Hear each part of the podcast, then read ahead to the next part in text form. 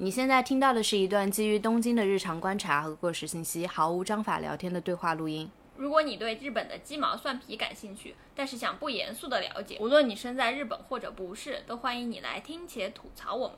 我们的对话内容可能经不起推敲，欢迎随时来信反驳。我们的邮箱是 tokyo dametime at gmail dot com。我们的微博是东京脱线时间。本期对话的主要人物有唐一、周三。唐一因为很久没有来录音了，所以我们欢迎一下唐一。好的，然后我们这期要聊什么呢？我们这一期呢，就聊一聊我们最近的新进展。对的，因为就是唐一在没有来录音的这好几个月里，他一直在筹划一件大事儿。这个事儿就是搬家耶。然后我们现在终于搬家搬成功了耶。我们在这个东京推荐时间刚开始的第一期，我们就在聊要搬家。现在，现在我们终于搬了。现在是第四十一期。对我们第一期叫做住在东京五年了，也没想好搬在哪里。再加上这四十期，我们住在东京七年了嘛。我觉得搬家这个事情呢，其实我们在日本已经不是第一次做搬家这个行为了。对对对对对。但这次仍然就是搬出了很多新的体验。比起说在路途啊，我们讲的不是说就是你搬这个行李的过程当中，你是感觉到体力是如何的消解。我们更想说的是，搬到一个新的空间当中，装饰一个新的空间当中，嗯，结果居然获得了来到东京的第七年，获得了更新奇的体验。我觉得可能也是这个时机到了吧。这么说起来的话，我们从第二期到第四十期搬变化还蛮明显的。对对对对对，就对生活的这个勾勒，其实也通过这个搬家的过程完全展现出来了，所以觉得很有意思的，可以去说一说这件事情。呃，我是上上期的时候跟罗二聊的时候就说我想搬到夏威泽嘛，然后我现在是真的搬到了自己喜欢的街区，然后你去了哪？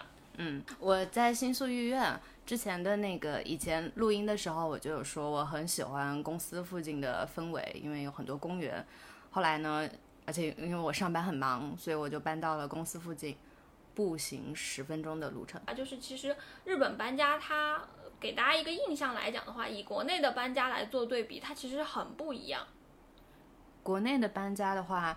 呃，因为我之前在上海的时候，我搬了好几次家，每一次呢都是去路边的中介公司，然后找房子，找完了之后跟房东会有漫长的拉锯。在上海的老房子，房东一般都会在家里面塞满了家具。我有租到过一个房子，我就觉得房东是不是有三套房子？他把那三套房子里面的老家具全部都塞在里面，桌子就有五，桌子就有两个，椅子就有五个。然后就非常的崩溃，而且他还有一个非常旧的皮沙发。我当时就跟房东拉锯了很久，我说这个我想不要，这个我想不要，我之后买一个新的留下。但房东就会说我的沙发是皮的呢，然后他就非常的不想丢，就是非常非常痛苦的这样一个过程。我记得就是我来日本之前，其实我是非常习惯这种房子里带家具的这样的一个形式的。哎，甚至我来到日本之后，就可能一两年的时间吧。然后你跟国内的朋友讲起来，你在日本去租房子什么的，大家听到你这个房子里什么都没有，就是他们听到这件事情，大家都会觉得哇，怎么可以这样？这也是其实也是我在这边就是感受到第一个像文化冲击的点吧，就是日本的这种新房子呢，很少很少的概率你会搬到一个房子里，就是带有很多的家具，基本上不可能吧？带有一件家具还是有百分之八十的房子，它都是空的，嗯，就是一个完全的崭新的空间。所以我是觉得，我这个过程有点像是我没有拥有一个房子，但我在搬新房子的过程当中，我会拥有像装修一样的体验。嗯嗯，就跟国内装修一个新房子是类似的，从零开始。对对对，但是其实你不是装修，因为这不是你的房子。胜似装修。我现在就在周三家。对，然后就是我们得找一个据点录音。对，因为我就经常来他家蹭饭，因为我自己不做饭。我来他家蹭饭的时候，每次呢就会特别的惊喜。他家总会有一些小东西是被他精心的规划过的。他会把一个一个挂钩跟一个钥匙链放在一起，然后摆成了一个类似于现代雕塑的造型。然后呢，除了这些小东西以外，他家也有非常明确的分区。他会跟我讲很久，叨叨叨，就是这个。区域我是来干啥的？这个区域我是来干啥的？我每次听我就会觉得，哇哦，大开眼界！就一个家里面原来还可以做这么多的分区，做这么多的事儿。我都没想到你能注意到那么多的细节。但是其实就是你刚刚说那个分区这个事情呢，我觉得就是我搬到这个新房子之后，其实是我做的第一件事情。但是是这样子的，就是我其实搬到这个房子之前呢，我就下的下定了一个决心，就是我要在这个房子里拥有我自己的生活，而不是只是把这个房子变成我睡觉的空间。我其实大概在就是还在读书的时候，就好几年前了吧。然后呢，那个时候呢，也是拥有一个搬进崭新房子的体验。但是在那个时候，我就觉得我的生活应该是在自习室度过的，多么上进的想法！我那个时候追求的是每天晚上两点钟从学校出门。你不是连 WiFi 都没有吗？啊，还是有的。但是，但是就是那个时候就想的，就是我每天反正只要回家睡觉就可以了。所以其实那个房子也还不错，我觉得跟现在的房子格局啊，还有就是整体的条件都是差不多的。但我真的对房子的那种要求还有布置啊，就。就没有经过那么多的思考，但这次搬到这个房子之后呢，我做的第一件事情就是呢，我要把这个房子里面画出可以供我真正的生活而不是生存的区域。所以我举个例子来说，就是我给家里搞了很大的一块空地，嗯，然后我在上面立了一个非常大的画。我觉得这个是一个小空间的人很少会做的事情吧。大家可能会觉得小空间应该就是尽量的摆一些收纳，摆一些整理。然后我是绞尽脑汁，而且扔了很多东西。我又是有很多东西的人，嗯，我就给他空出了一块很大的地方，就是为了让那个画立在那里。这个画有多大？这个画它是，呃，如果大家对那个 size，呃，就是对那个大小有概念的话，大概它是 A 零 size 差不多。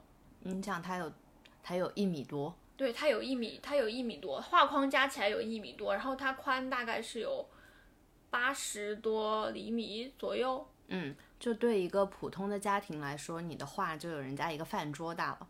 啊，是就这样子的吗？对，在日本其实很少有人会在家里挂这么大的画，大家一般就挂 A 四尺寸的。啊，这样子的吗？怪不得我去那个地方，去宜家那些地方买画框的时候买不到这个框的，这个框是我在网上特意找的，而且都是那种画材店才有。嗯。你这个画也是我来之后特别开心的，看你家特别开心的一个点，因为这幅画原来就一直放在瓦楞纸箱里，在我们家的，在我们原来的家的鞋柜旁边躺着，它就非常的惨。山本博斯每天就在鞋柜旁边的瓦楞纸箱里面躲着。对，那个是我大概在两年之前去一个展览的时候买的，我很喜欢它。但是呢，那个时候我经常开玩笑说，就是等到它升值了之后，我把它卖掉。所以我就想着，那我就把它包装起来。但是这次呢，我做了个决定，我要让它展开。所以我就把它给展开了。展开了之后呢，为了去展开它，我就得做很多努力。但是展开之后得到的结果非常的惊人。就我每天回家就会有一种住在美术馆里的体验。就我之前在跟罗二聊濑户内海的时候，我就有说，我说我当时住在指导的那个 b e n e s 里面，就会觉得说，呃，能够住在美术馆里面是多么的爽啊，可以每天住在那里看山本博斯。但是现在我在我家获得了一样的体验，就是因为我给这个画开辟了一片空地。虽然我可能为了就是得到这片空地，我牺牲了很多，就是什么收纳整理的空间，但是这个上面获得的那种每天你回家对着这幅很美的画，那种精神体验，对我对我这个人来讲，简直就是无与伦比的。对，这个就是我在这个新家做出的第一个尝试，就是把自己的生活根植在这个空间。所以你你有做什么，就是把生活根植在空间里的努力吗？我，如果你的关键词是展开，那我的关键词是延续。嗯，我在搬家的时候有一个非常高光的点，我为了这个这个事情我差点落泪，就是嗯，自我感动，自我落泪。对，自我落泪。那好的。那我就聆听。嗯，我有一个我的新家搬进去是没有灯的，这个对一般的人来说还是会有点崩溃，因为我之前搬的家他们都是有装灯的，不管是好的还是不好的。我这次呢搬家之后天黑了，我也黑了，那就没有灯。然后我前两天刚搬进去的时候我就非常崩溃，然后我崩溃的还有一个点就是。我没有办法选择一个灯，我现在没有任何看上的灯。有些灯对我来说太浮夸了，有些灯对我来说太普通了。我一直没有想好，但我现在必须要有一个灯。于是我就去买了一买了两个圆圆的、很可爱的灯泡，我就把灯泡转上去了。转上去了之后，把灯泡转上去了之后，我觉得它看起来有点空。这个时候我就想起了我的毕业设计，我的毕业设计的主题呢是洞。我有一个，其中有我就改造了很多杂物，把很多杂物上面就打洞。其中有一个杂物是乒乓球拍，我觉得诶，这个乒乓球拍的洞的大小刚好，于是我就把这个乒乓，于是我就把这个乒乓球拍架在了灯座跟灯泡之间，它就变成了一个非常完美的艺术灯具，就是那个灯看起来就是一个正在被打的乒乓球的状态。我当时那一刻就真的非常想哭，因为我的那些杂物，说实话，他们在毕业设计展览的现场是很好看的，可是在家里面，他们真的就是杂物，杂到不能再杂。嗯，我之前一直把它们存在抽屉里面，每次整理的时候，我都会拉开这个抽屉看一看，这事隔一年了、两年了、三年了，我哪些东西我现在终于有有力气、有决心，我可以把它们扔掉的。但这个乒乓球拍，我之前一度是打算扔，但是我坐在那里把它上在灯座上的时候，我就觉得幸好我没有扔，它居然在我的新家里面有了二次生命，然后它延续了起来。我觉得这简直是这个家给我的一个礼物。我看到了你 po 在 ins 上的那个照片，嗯，简直就是一个完美的艺术作品。对。然后后来我我还以为你就是因为找不到地方放那个乒乓球拍，所以你把那个。灯泡给塞进去了，就没想到你是给他专门打造了一个灯罩。对，对，我就记得那天好像是罗二发照片吧，然后他就去了，他去了一个店里，然后那个咖啡店里他的灯罩是咖啡的那个滤纸杯。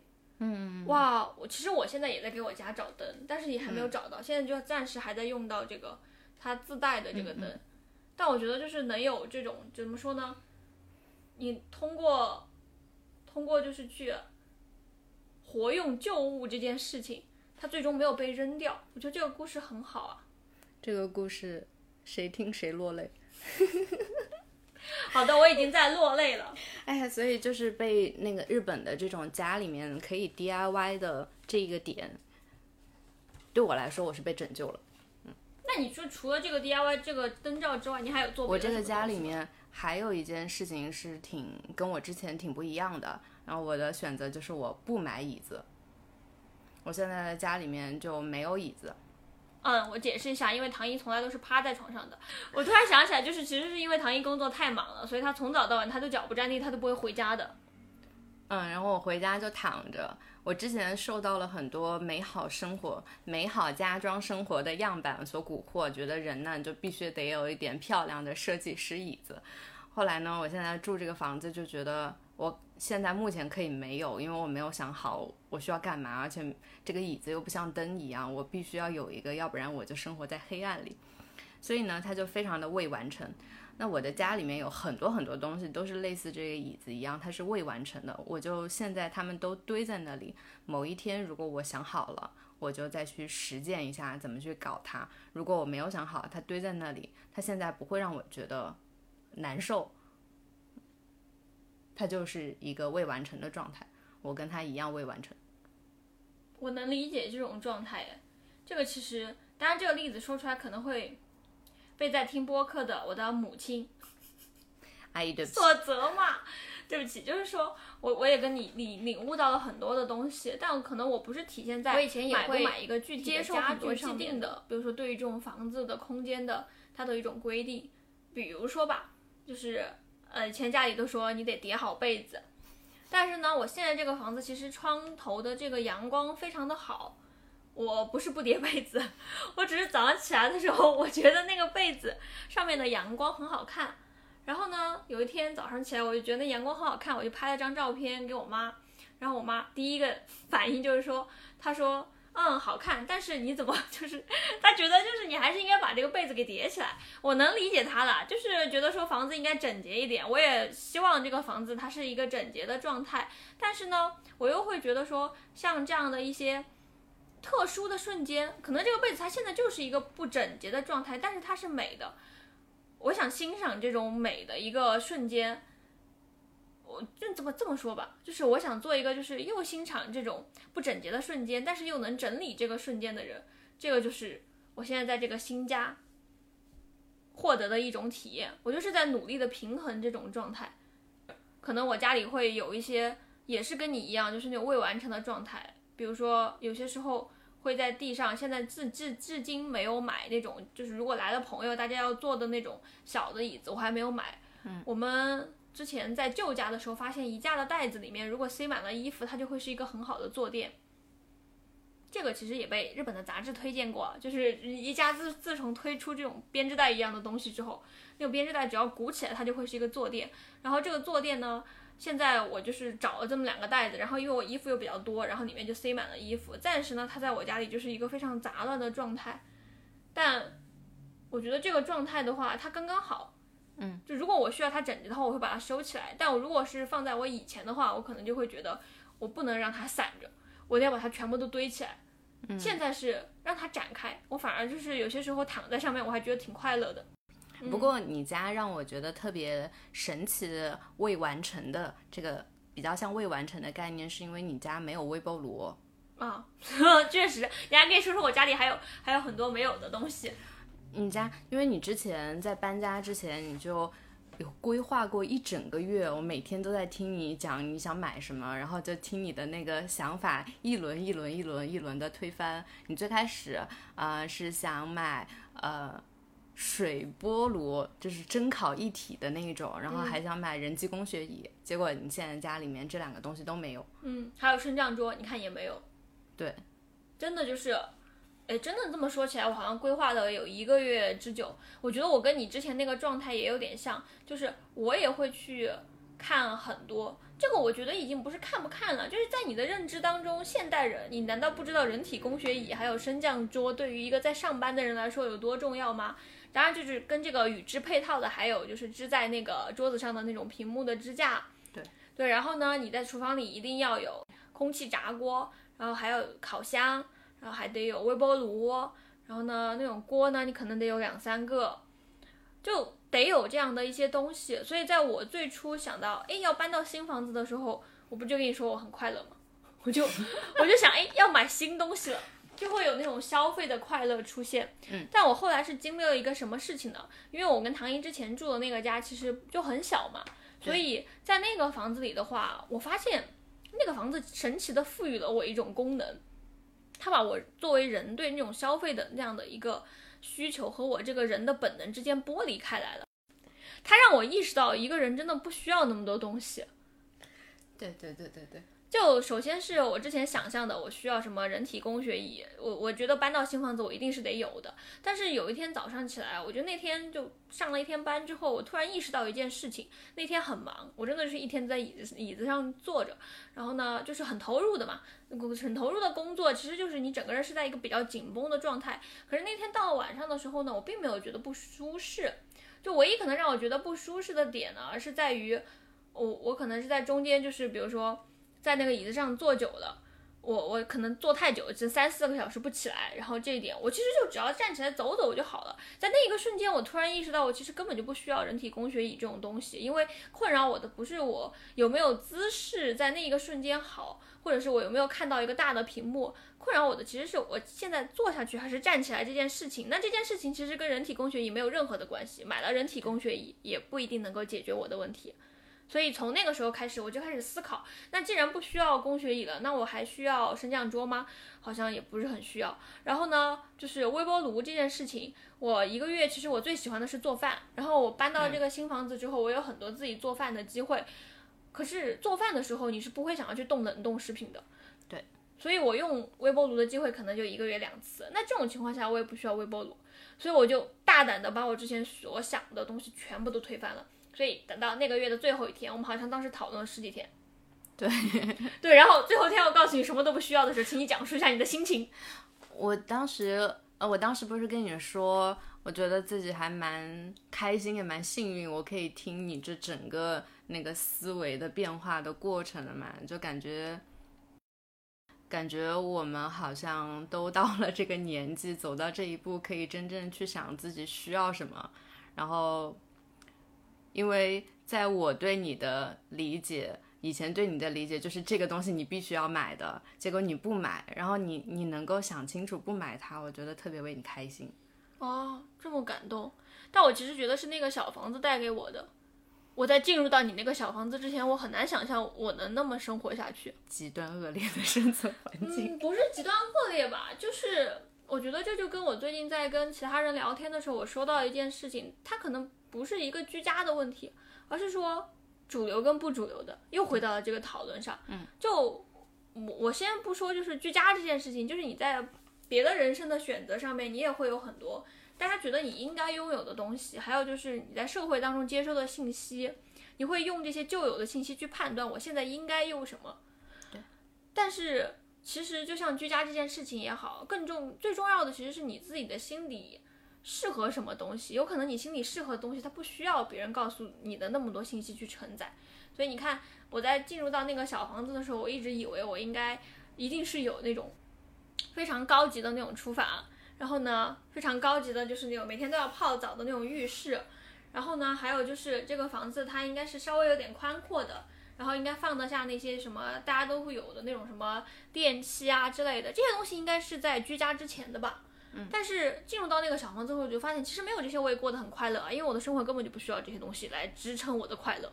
我的快乐不是从这些东西来的，我的快乐是可能是哎今天看书觉得很快乐，所以我会觉得那书越多我其实是。快乐的，但书不是一个显象的东西。然后其次就是椅子这种东西。然后呢，我椅子其实平常我在家里看的最多不是在椅子上看书，我是喜欢躺在沙发上或者是小的地方看书。那这种东西的话，那它其实也跟我之前设想的那种完美的生活没有关系。对，完美的生活是别人的照片。所以就经过这个小房子的住宿体验，可能三年左右。它也让我意识到，我可以丢掉很多我以前以为对我来说很重要的东西，它让我自由了。嗯嗯，我有想到你刚刚搬到家里来，我忘了最开始一二期有没有讲过这句话，就是呃，周三刚搬来的时候，我那个时候他就坐在完全没有办法下脚的家，那个时候真的是没有办法落脚，然后我就就是。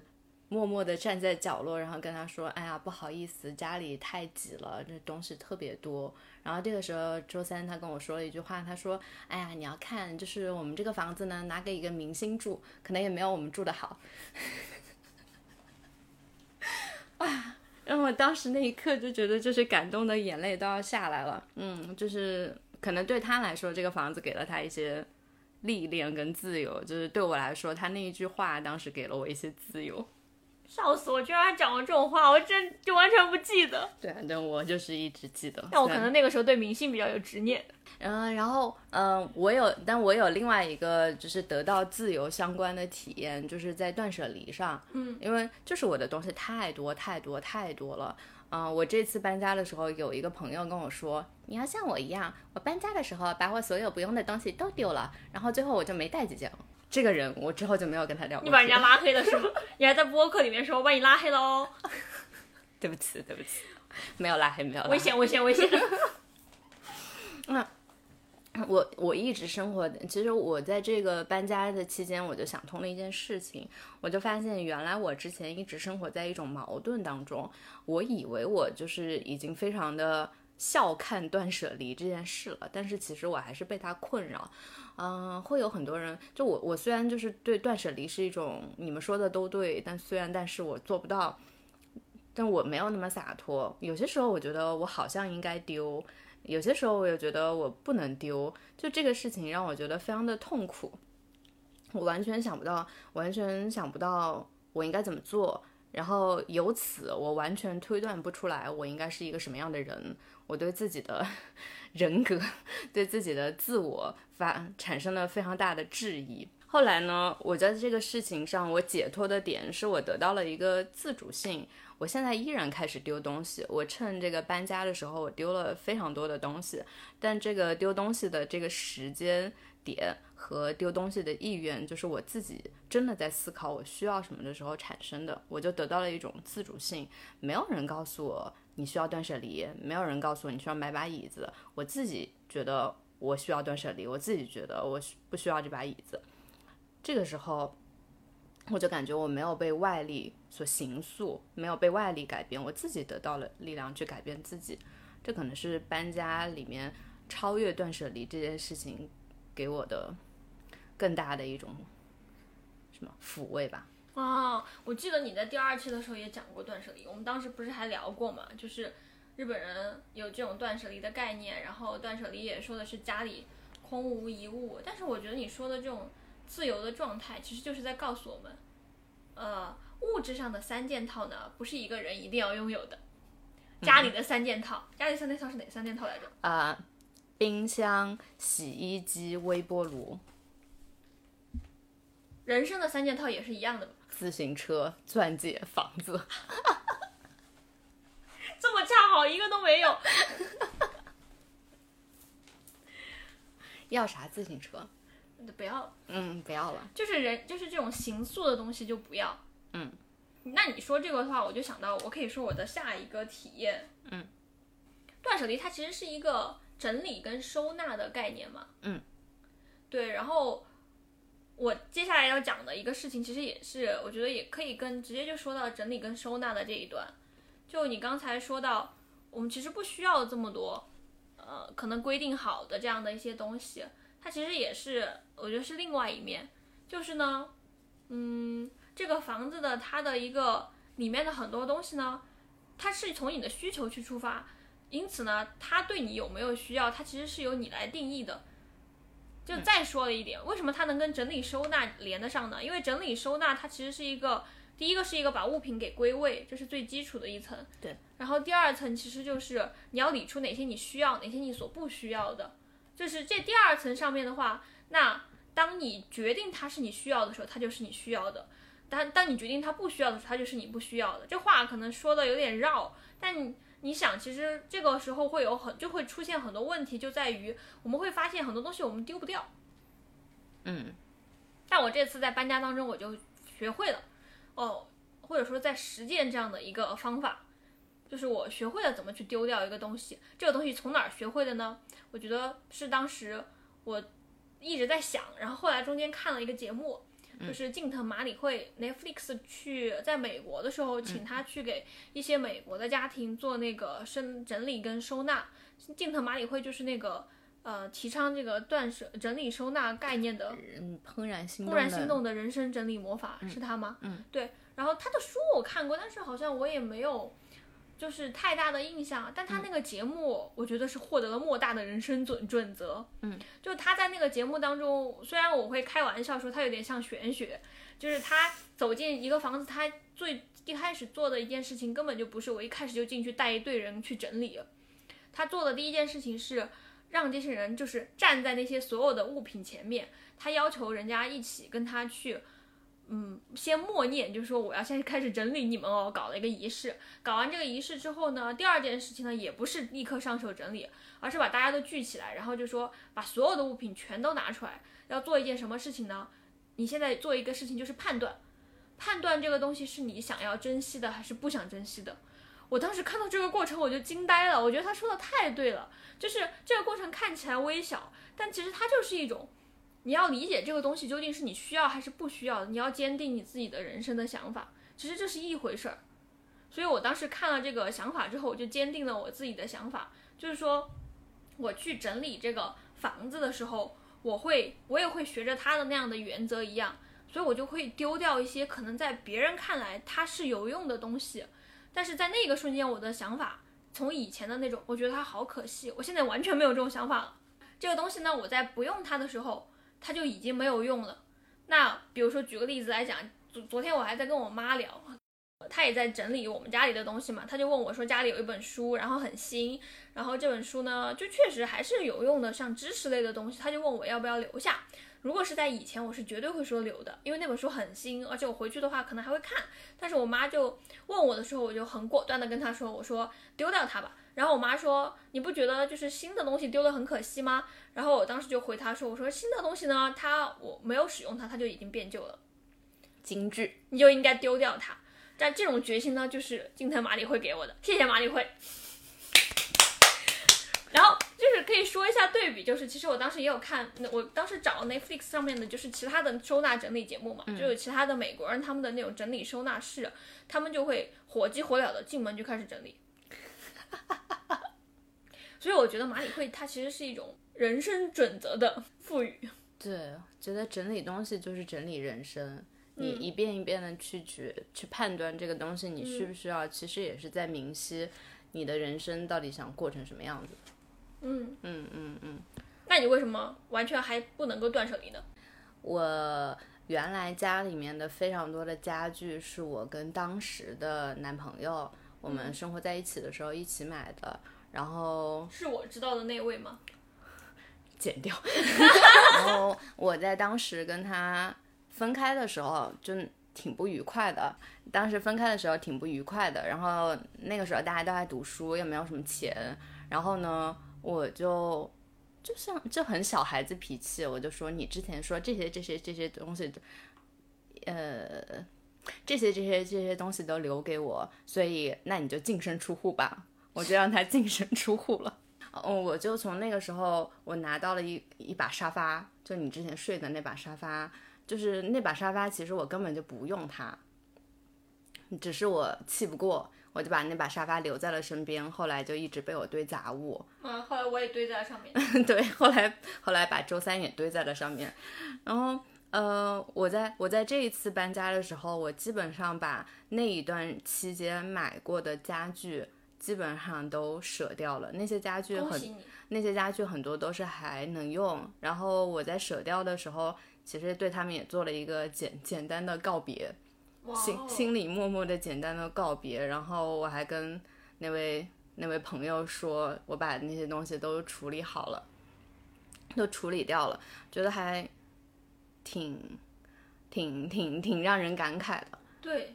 我觉得对你来说太难得了，跟之前的一个生活做了一个 say goodbye 的动作。哇，我之前进，我一开始进入唐一的屋子的时候，我们俩还没住在一起的时候，我就发现怎么会有那么不舍得扔东西的人？上一个这么见到的人还是我爸，但是我爸也给过我很多人生准则，就是我曾经啊，但这个就是聊飞了，就是我以前在丢掉很重要的东西的时候。就以前出去玩，有一次丢了七百多张照片，嗯，就整个相机不见了，就是玄学一样的，不知道去哪儿了。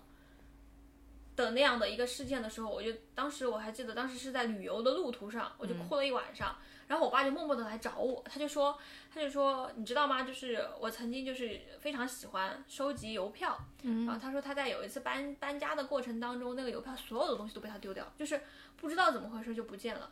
然后他就说：“人生总要经历这么一些崩溃的时刻的，但你经历过就好了。”我当时，啊，这句话好像你之前跟我说过，我没有说过，我是第一次说吧。但但不是不是这件事，是这一类的话。就有一次，你记不记得？我就是家里有很一包垃圾，那一包垃圾就是我，嗯，前提是我真的是一个极端恋物以及极端恋旧的一个人，我。带到日本来的很多东西里面有两箱是从小学、幼儿园朋友写给我的小纸条，然后哦，那我想有点想起来了，对，就是很多很多小纸条、信，跟朋友出去玩，嗯的那个超市的小票，我所有都留着，我有两箱。然后当时是因为家里好像进了一只蛾子，然后你就把它放在一个垃圾袋里面，然后在阳台上晾着。我就忘了这件事情，我就把它记得，然后你把它扔了是吗？我就把它当垃圾扔了，直到有一天，好像你问我那一袋东西，那一袋你挺重要的东西，你把它拿回来没有？我说我扔了。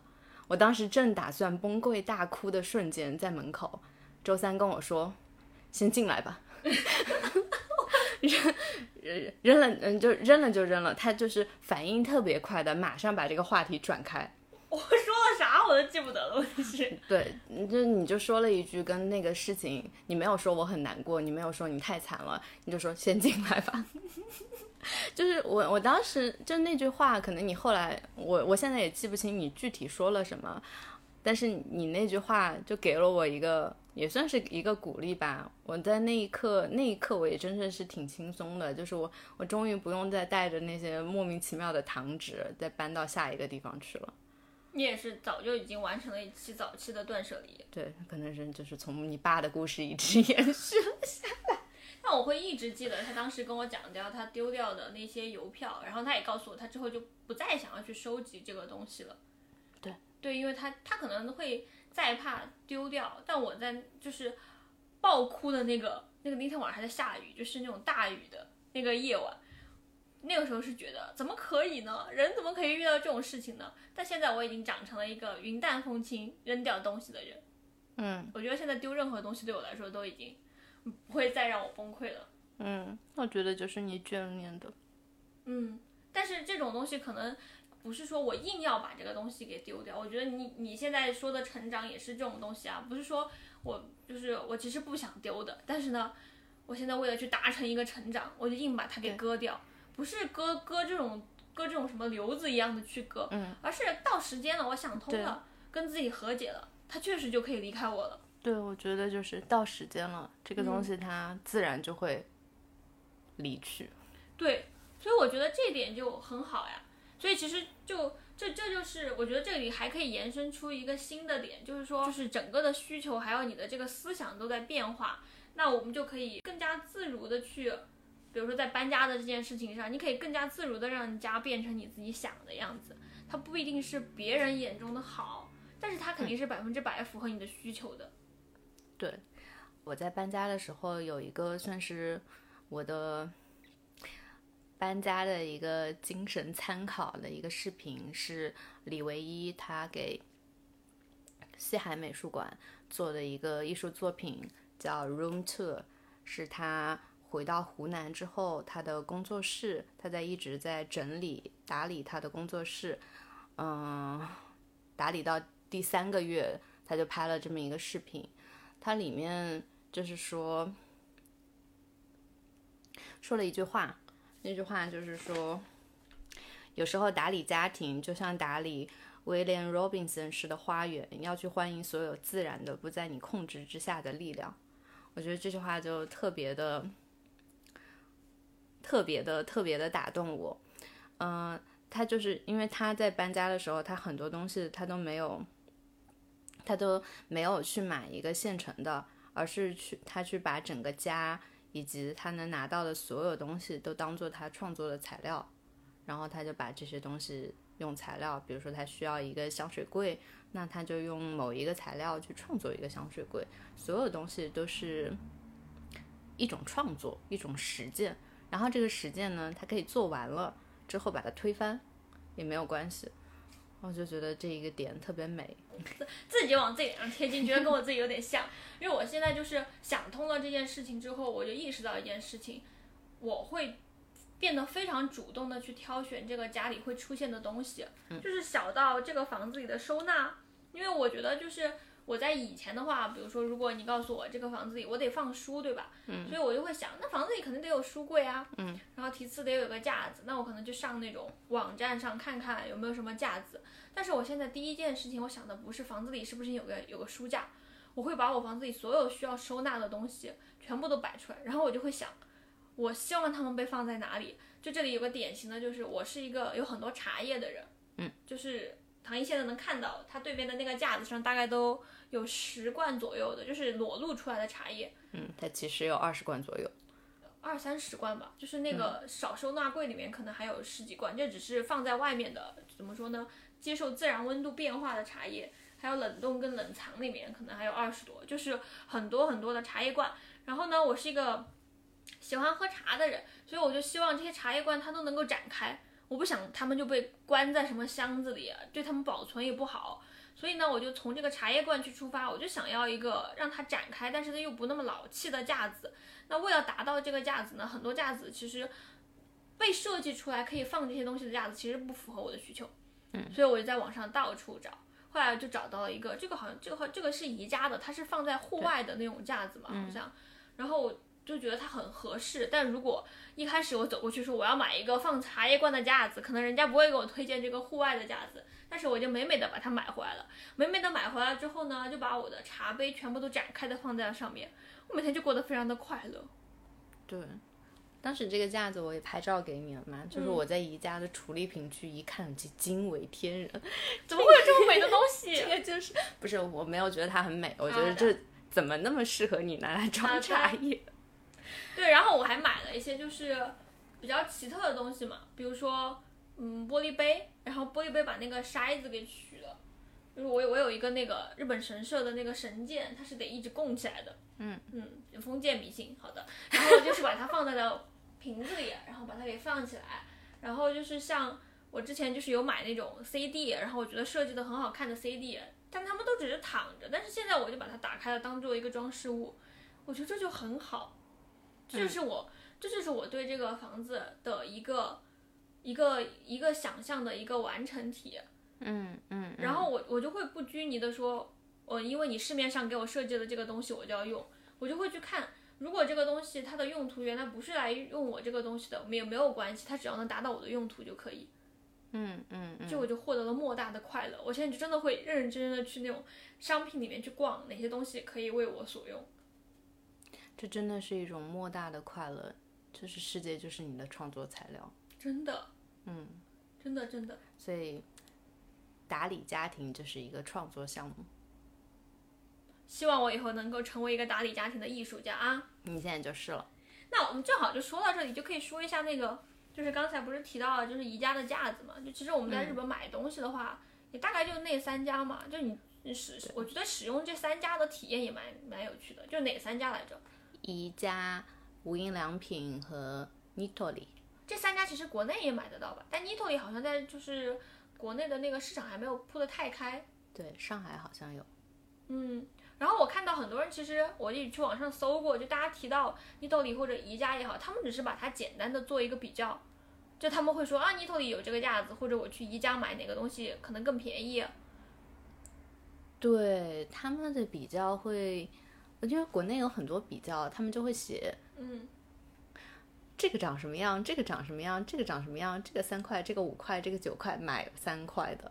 嗯，就基本上还是一个价值导向的，因为可能对很多，这话说起来可能不太好听，不过可能对很多人来说，盒子就是盒子，他需要的一个盒子，他可能不太关注这个角到底圆不圆，这个底到底能不能能不能叠上去。但是我们现在的快乐可能就在于这个这个盒子它的收角是圆的还是方的，然后它好不好叠在重叠在一起的这些很小的细节。嗯。你觉得对你来说这三家最大的区别，你就是这这一次的使用来说最大的区别是什么？我觉得这三家，我觉得这一次对我来说最大的区别，我我目前选的是无印良品比较多，嗯，然后我觉得我选无印良品的理由是我喜欢它的颜色，哦，它。白色是灰白色，嗯，然后不锈钢色是不锈钢，然后这两个颜色刚好，我觉得就比纯的白色要好看一点，所以我最后是凭颜色选了无印良品。你果然是一个热爱色块的艺术家。对，我在这三家当中，就是我用的，其实现在用下来，实际用下来是 Nitori 比较多，然后我觉得无印良品对我的启发更多是他们。商店里的陈列，嗯，这是让我觉得最惊喜的地方。就我之前去无印良品的那种稍微大一点的旗舰店逛，我就会发现他们会采用一种挂式的那种收纳方法，他们会把一根，对他们会把一根杆子上就是挂很多的那种什么小篓，然后呢会用一些夹子去夹一些东西。我看到那个东西之后，我就觉得做的好美啊，我就决定把它运用在我的厨房里面。然后我在厨房里面就搞了很多那种挂钩。然后呢，把那个挂起来，就是形成了一种非常工业化的美丽。嗯，挂起来，而且非常好打扫。对对对，然后就比较轻巧。它用的那些东西，如果是以前的话，可能就会采用一个墙贴，因为你不是要挂抹布啊，还有就是嗯沥水的那种布啊之类的。用那种东西的时候，就大家就会想到说，我肯定得用一个磁铁或者是那种贴把它给挂上去就好了。但我看了无印良品的那个之后，我就觉得。挂起来果然是一个比较好的一个选择，所以我经常会去他们店里，就是悄摸摸的拍照拍照。就他们店员可能会觉得怎么会有人对着他们的货架疯狂拍照，我就是这样的人。我觉得从那里可以获得很多的灵感。然后我用的比较多的东西就 Nitori，原因是因为呢，我日本的这个房子它其实比较定型嘛，对，所以很多收纳什么的，你如果太大了放不进去。宜家在我看来就稍微粗粗糙了一点。宜家的有些柜子啊，还有就是那种小的箱子什么的，感觉它不是瞅着日本定做的。对，它毕竟是一个北欧品牌。对他们炒的也就是北欧风嘛。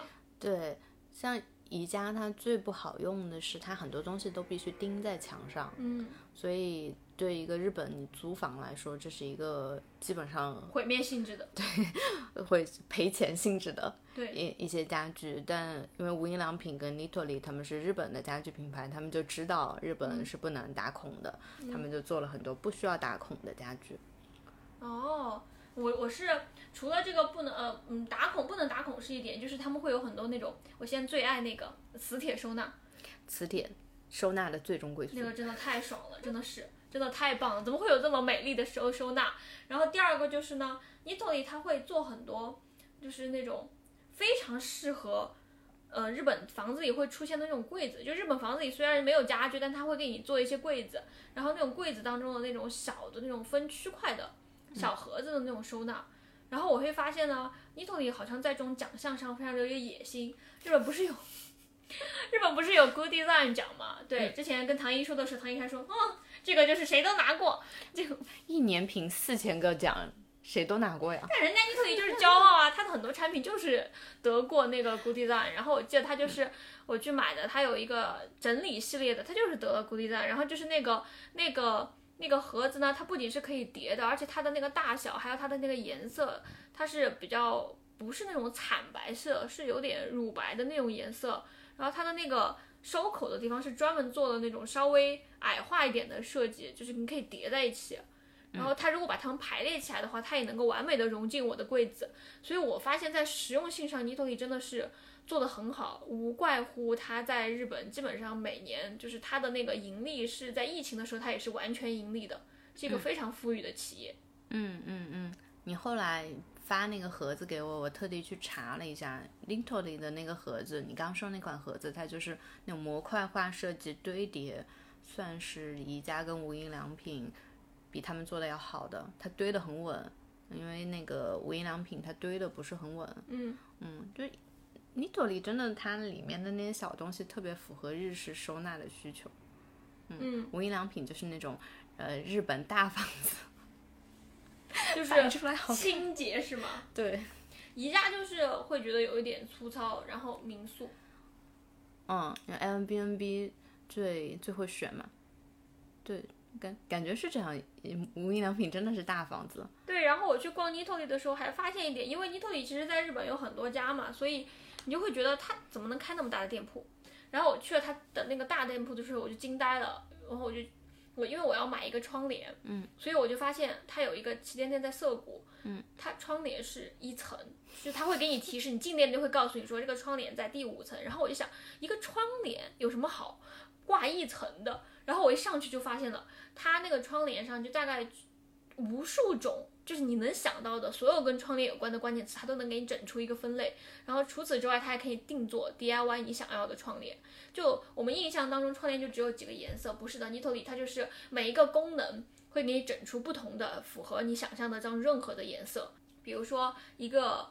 窗帘的基本的要求是遮光嘛，嗯，然后它就会有一列全都是遮光的窗帘，然后里面就不同的颜色的，稍微深度一点的灰像波西米亚风一样的红色，然后还有就是现在最近比较流行的那种绿色，然后还有那种蓝色，然后上面有小花的，不带小花的，这个是完全就是这个是不用定制的，这不属于定制的范围。然后这只是遮光的，遮光它会给你分等级，这个窗帘是遮光一级、遮光二级还是遮光三级？然后因为日本的房子它会有些时候在马路上嘛，就是其实隔不隔音也是一个问题，所以呢，它就会给这个窗帘加上隔音功能。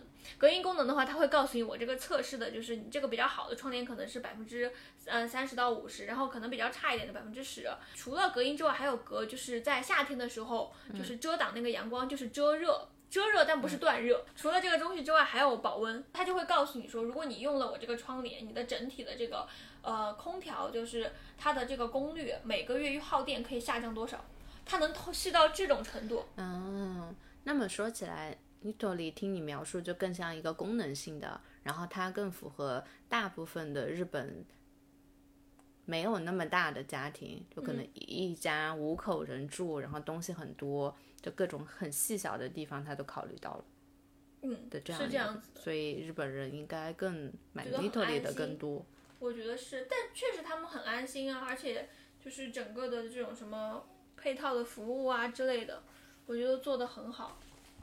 就我觉得这三家用下来，我其实就在日本的话，我还是比较推荐，大家可以去 Nito 里发掘发掘。对嗯，那如果你要是在三这三家当中，就是你推荐大家采撷他们的好处的话，你会怎么去推荐？呃，如果你想，如果你想让家里的东西变少，然后想丢掉，然后想让空间更大的话，那你可以多买一点无印良品，这样你会为了适配它的那种整体的极简的风格，你会处理掉自己的东西。那如果你想保留自己的东西，让他们在细小的空间里面也被活用，也被好好的收纳起来，而不是被丢掉的话，那你就可以去 Nito 里。然后宜家是最不被考虑的吗？嗯，宜家它里面是有一些对北欧风格的家具，你有一些爱的话，你可以去宜家看看。那宜家的东西对我来说，整体，嗯，在日本的房子里面都偏大。嗯，确实是它的那个体型也好，不过它还是有一些好用的东西的，比如说那个两百块钱的收纳袋。对对对，它还是当然是有很多好用的东西。对，然后然后我们这个收纳袋不仅是我们俩发现它好用，就我们俩发现它好用之后，我们发现之前 Popeye 有出过一期讲收纳的 City Boy 的对，然后是每年都会出。嗯，然后这个这一期就会讲讲大家的房子里有什么。然后自从开始打算装饰房子之后，我真的，嗯，就会去看这种房子的这种杂志嘛。然后就发现，呃，发现 City Boy 跟我们一样，他们也发现今年他们也发现宜家这个袋子很好用。然后就是有人去专门买这个收纳袋，把它装饰成一个一捆的那种沙发。对你有一个你就有坐垫，有两个你就有靠背。说的对。然后就是有三个，你就可以拼成一张床，是吧？对，对，就是还蛮好的。那就除了 Popeye 之外的话，嗯，当时还看了一些杂志，还有什么？我还看了 Casa Bluetooth，这么高端的。不过它就是太高端了，我就每一翻就发现，哎呀，这个我想买买不起的，居然在这个人的架子里。你肯定看看高桥盾的房子。啊，那我不看了，买不起了。对，Casa Bluetooth 不是就是对于中产的嘛，就比较高端。嗯嗯嗯，看了它就会比较想买东西。嗯，然后这一期的 Popeye 是看完了就很想 DIY。嗯，然后还有 Bluetooth 这种，它里面也会有居住空间学。Bluetooth 的连连续特辑里面，它就会出居住空间学。但是其实我看日本的这些杂志也好，或者是说不是日本的杂志，那个什么 Apartment，对，嗯，Apartment 那个杂志的话，也是我们会看的。嗯，但那个杂志的话。我觉得就之前我听我们的朋友 Kony Kony 和巴巴口他们有聊过一期，就是 Apartment 这个杂志带来的启发。我得到最大启发就是每个人都可以给这个房子里注入自己的故事，就是你可以依据这个故事去装饰你的空间。在他们那期当中，我就记得他们提到有一个人，这个人没有装窗帘，然后呢，他就因为在他家里有很多黑色的伞，所以他说如果觉得阳光晒的话，我就把黑色的伞打开。我觉得这句话好酷哦，好可爱。对，然后你可以听这个故事的后续，就是我学习它也没有装窗帘，但是因为我这个房子最近天气太好了，所以我每天早上都是被这个阳光从五点钟就开始晒醒的。后来实在受不了，我就冲到泥头里去买了窗帘。对啊，我早上九点钟会收到他五点钟发的消息，我就想这个人在干嘛？这个人已经起床了，早起的鸟儿有阳光晒。o p e 里面的话，我还有一个发现就是，这些人住的房子都。都都都好便宜哦，多少钱？就是他们住在像我们家这种站的附近嘛，他能找到什么六七万的三十平的房子？因为他们是日本人啊。唉，我之前我在租房的时候，这是一个有点偏的话题。我在租房的时候，我最开始找的是日本中介，那个中介就是在车站旁边，而且是个很小的房产中介。我去看房的时候，他会说：“你跟我一起骑自行车。”就指了旁边一个 自行车，我我夏天大中午跟他骑自行车去看房，结果他带我去看了好几个房子，最后我一问，都是中国人不可，都外国人不可，非常的惨。那那些房子就是又好又只要九万以下，嗯嗯，对，所以我看破败也会有这种感觉。然后我感觉在日本的外国人的共识，大家都是租房子好困难，但这个已经是租房子之前的话了。对，嗯。就是倒回来说了一下，对，所以，所以吧，就是我们对这个房子的体验呢，就感觉还还还是真的是有一些心得。那比如说，那现在搬到一个月，就你觉得你现在住的这个房子，你你如果给他个评价，你会你有没有什么感想啊之类的？我的感想就是我跟我的房子在一起成长。我如果打分的话，一百分满分我给一百分啊，很好。巨高的分，对对对，就是我感谢这个房子，我觉得我遇到它就是一个巧合，但是可能房子也挺喜欢我，我也挺喜欢这个房子的。嗯，搬家之前我其实一直在看心理咨询，然后呢，我上次跟我的咨询师聊的时候，咨询师就，我本来跟他聊之前是我很累很累，我那几天因为搬家工作全部都堆在了一起，工作又很累，睡得又很少，然后我又想理东西，然后又想工作。我本来以为我会边咨询边崩溃大哭，结果我那个精神状态非常好的跟他讲了一个小时，然后还笑嘻嘻的，也没有讲很多我很累的事情。然后咨询师听完呢，他就说，感觉你就是像一个化茧成蝶的过程，就是感觉搬家的这个事情就好像是人生一样，你一开始呢可能是会在人生中被很多外力拉扯，后来呢慢慢慢慢慢慢就。因为有家，你就开始真的去思考自己需要什么东西，然后回到一个自我关照的一个状态。嗯，然后就是因为是自我关照，所以你每想的一个东西，每选的一个东西，都是从自己的想法出发的，就是也是一种人的成长。哇，我觉得你这个真的是一个不断的在流动的一个故事。嗯，你的总结也非常的好。哎，不过。嗯，你你有什么？那你觉得你你会怎么想？我我对这个房子的评价肯定是开心啊！你看我刚才一直在讲，对这个房子的一个评价可能跟你不一样，不是说我住到这个房子之后才会是怎么样的，而是来源一个非常意外的收获。就这个意外的收获呢，其实是我最初在选择这个房子的时候，我对它没有这么大的期待。就包括我们刚才讲的很多，其实都是进入到这个房子之后，你怎么装饰这个内部的空间。那内部的空间是一点，我还有一个外部的收获，就是我当初在选这个房子的时候呢，我一开始就想好了，并且妥协了，我决定放弃一些东西，因为我第一个我当时比较忙，我没有时间去真正的完全就是每天中午去看一个房子，而且我当时我们住的地方离现在的街区实在是太远了，所以我没有办法腾出那么多的时间去看房子。我对这个房子的要求是比较仓促，又是比较多的。嗯，所以我只能放弃一部分需求，比如说我去考虑它外面的景色怎么样，然后它整个街区的那种环境怎么样。告我告诉帮我找房子的朋友，我就说那只要在这个街区，这个是我唯一的要求。然后其次就是呢，这个房子的内装它大概要多少，并且我跟他说，我希望这个房子稍微新一点，就大概会有这样的一些。其实我觉得这种东西在其他找房的人。看来的话，他们可能会觉得你没有必要放弃其他的条件，你应该把其他条件都加上一起找。但是我在一开始的我就想好，因为我做不到这些东西，所以我放弃。嗯，放弃了之后呢，我的这个房子呢，在找到之前，它就经历了一个非常奇特的过程，就是我这个房子从头到尾我都没有来看过，因为我来不及看。我在意识到这个房子满足了我的前两个条件之后，我就跟我自己说，既然它已经满足了我想要的两个条件，那我就不看了。就虽然看这件事情对所有的人来讲都是一个常规举动，但是。我觉得他现在已经满足了，那剩下的东西我就如果不能满足，我也我也妥协，我也认命，我就这么想的。结果没想到这个房子，就这个房子的景色非常非常的好，我就甚至觉得这景色是我得加钱的那种程度，就是因为它它是在一个非常嗯低矮的街区当中的一栋高楼，所以你。你能够看到它非常渺远的那种景色，它离天空很近，所以我就意外的拥有了一个非常壮大的一个自然的景色。还有一天晚上，我刚搬进来的时候，那天晚上好像是接近十五十六吧，就是我在那边我在家里加班，然后刚刚把电脑上的字打完，然后把电脑一按下来，我就发现。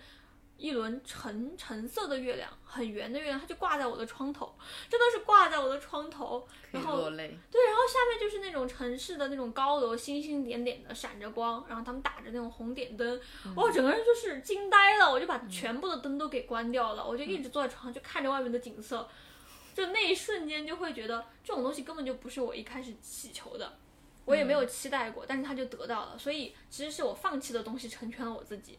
嗯。你跟我准备的讲稿里面有句话还好像啊，哎，不过你刚刚说你之前呢就搬搬家搬过来之后，然后跟我会给我发照片，然后照片里面就是月亮，然后配字呜呜呜，然后我当时在想，这特别就像那种诗，然后我看你那个，我就是想，不敢不敢高声于空惊天上我觉得是，哦但我就是那个时候就看着月亮，我就会想，哇，原来月亮这么美，原来就每天我每天都会有一种我到底生活在哪儿的感觉。对啊，就感觉住在你家就可以有一种那种卡尔维诺式的想象，你翻一个跟头，然后你就可以到月亮上去，就非常美。你有一个非常美的窗户，对，但这个东西完全都不是我能够设计的。如果我一开始就想着，我跟别人说我要一个非常美的窗户，那我可能根本就不能得到一个放弃了的东西，结果成全了自己，这真是一个好的兆头吧。对，我觉得找房子有些时候就真的很多很多点都可以映射在人身上，有些东西是自己可控的，有些东西是自己不可控的。但是你在某一刻，你突然停下来想，你会发现目前这一刻就是最好的，嗯嗯，非常的好。所以我们俩其实还是经历了一个从两人住到一人住的状态嘛。那我们就最后就说一下呗。那比如说你现在两人都到一人住，我就想知道从住的体验上有没有什么感想。哦，我最大的一个直观的感受就是安静了很多。今天还在跟朋友讲，就是我是一个话痨，就是我真的是不管别人要不要听，我是就一直在呱啦呱啦的讲。嗯。然后我那个朋友就说：“哎呀，他一个人自己在家的时候，他也就会自然自言自语。”我说：“对，这么巧，我现在一个人自己在家，我经常就会自言自语。”然后我说：“我之前我跟唐一住在一起的时候，我就会唐一回来了，我就会呱啦呱啦的跟他讲话，然后讲完第二天我根本都不知道我前一天讲了什么。对，然后我会有些时候我会记下来发豆瓣，发现我根本就发不完，嗯，非常的好笑。因为因为周三他就非常喜欢讲话，然后我经常就已经十一点钟回家了，他突然就会说个你好，然后就啪啦啪啦啪啦 讲讲到晚上两点钟。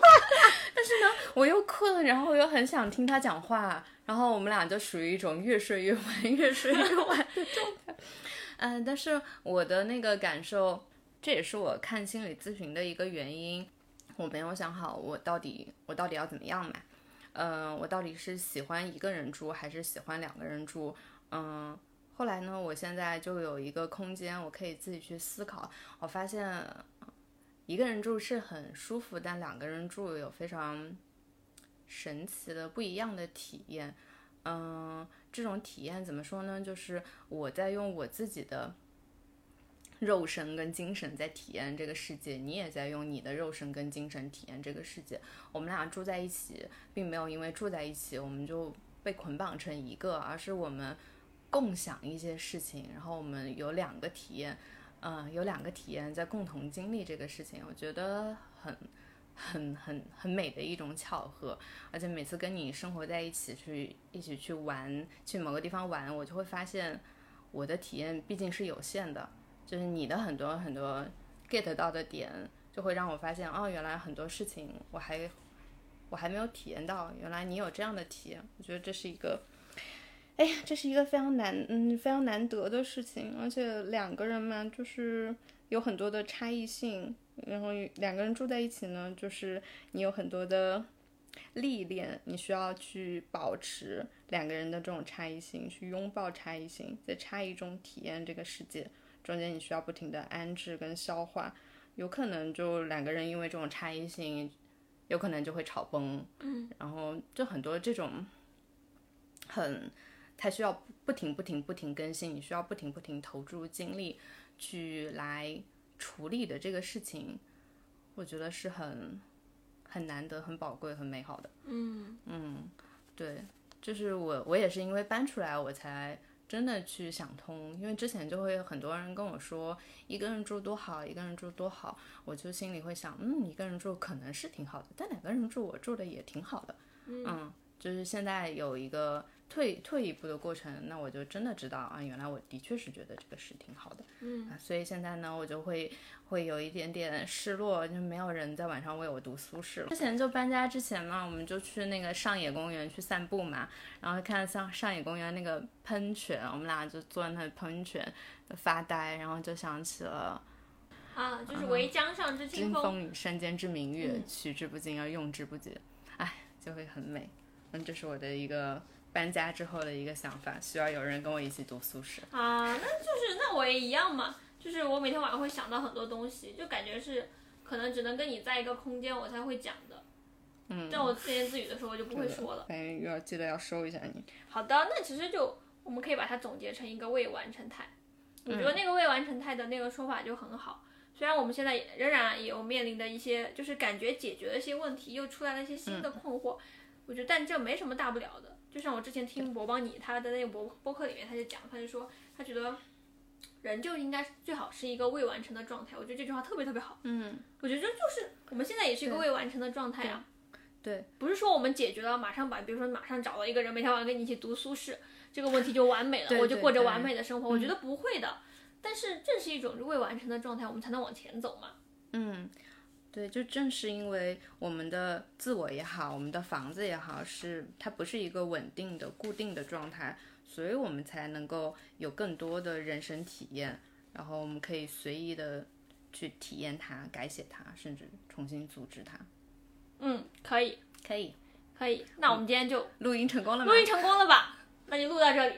好的啊，最后那个一个小彩蛋问题，请问周三有什么东西是你搬家搬了那么多次一直带着的呢？请你猜 A。哦，不用不用猜了，我就想说，我在两年之前曾经扔过一次大大的一个垃圾，所有东西都扔掉了，然后我带着一箱一个箱子，二十二十寸的箱子到了唐一家，然后我第一件事情是拿出了。几本书把唐一惊呆了，他说：“你什么东西都没有了，你的包里居然还有书。” 这是第一个。当时我是因为那那那一年正好在读那个杜鲁门卡波特的小说，然后我觉得卡波特小说写的很好，所以我一直没有扔。第二第二个就是我一直没有扔的东西，真的是一直一直跟着我，大概跟着好几年了，《金刚经》。现在还有一本崭新的《金刚经》被我摊出来了，我觉得非常的欣喜，就在上面，请看，这是一本崭新的。新的吗？对啊，崭新的《金刚经》啊，我有两本，一本就是有一点。随身带的有点随旧，身在还有一本是一直在那个小袋子里面。好的好，今天就到此为止。今天就到此为止。